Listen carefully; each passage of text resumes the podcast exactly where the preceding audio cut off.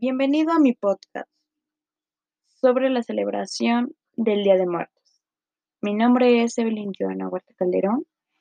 Estudio en la Escuela Normal Superior de México, en la licenciatura en Enseñanza y Aprendizaje del Español. Estoy cursando el quinto semestre en el turno vespertino. La celebración del Día de Muertos se trata de una festividad que une a la cultura prehispánica y a la religión católica. Los orígenes mexicanos de esta ceremonia surgieron hace unos 3.000 años, en las etnias mexica, purépecha y totonaca. El Día de Muertos, en la visión indígena, implica el retorno transitorio de las ánimas de los difuntos, quienes regresan a casa, al mundo de los vivos, para convivir con los familiares y para nutrirse de la esencia del alimento que se les ofrece en los altares, puestos a su honor. En esta celebración de Día de Muertos, la muerte no representa una ausencia, sino una presencia viva. La muerte es un símbolo de vida que se materializa en el altar ofrecido.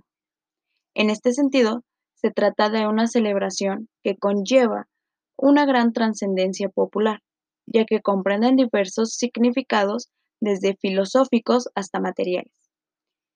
Su origen se ubica en la armonía entre la celebración de los rituales religiosos católicos traídos por los españoles y la conmemoración del Día de Muertos que los indígenas realizaban desde los tiempos prehispánicos.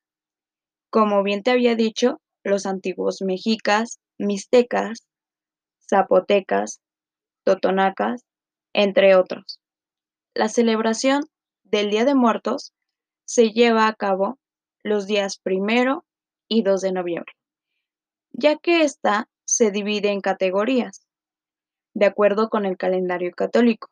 El primero de noviembre corresponde a todos los santos, día dedicado a los muertos chiquitos o niños. El día 2 de noviembre a los fieles difuntos, es decir, a los adultos. La importancia de las ofrendas para el Día de Muertos, que es el altar o también llamada ofrenda, es un elemento importante para la celebración del Día de Muertos y es una muestra de cariño y reverencia para los seres amados que partieron. La ofrenda es el reencuentro con un ritual que convoca a la memoria. Su principal función es recibir a los espíritus con elementos como las flores y guiarlos a la casa de los seres queridos con la luz, las velas, las veladoras y las comidas. Cada uno de estos elementos tiene un significado que hace esta tradición sea única en el mundo.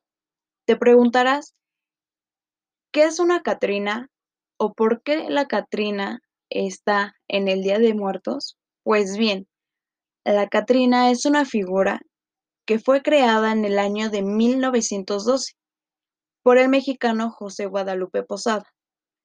Es la caricatura de una calavera sonriente que usa un traje victoriano, con sombrero de ala con flores y tiene una expresión burlona. También fue creada por el pintor Diego Rivera y por Frida Kahlo. Espero te haya gustado mi podcast y sobre todo, te agradezco por haberme escuchado. Gracias.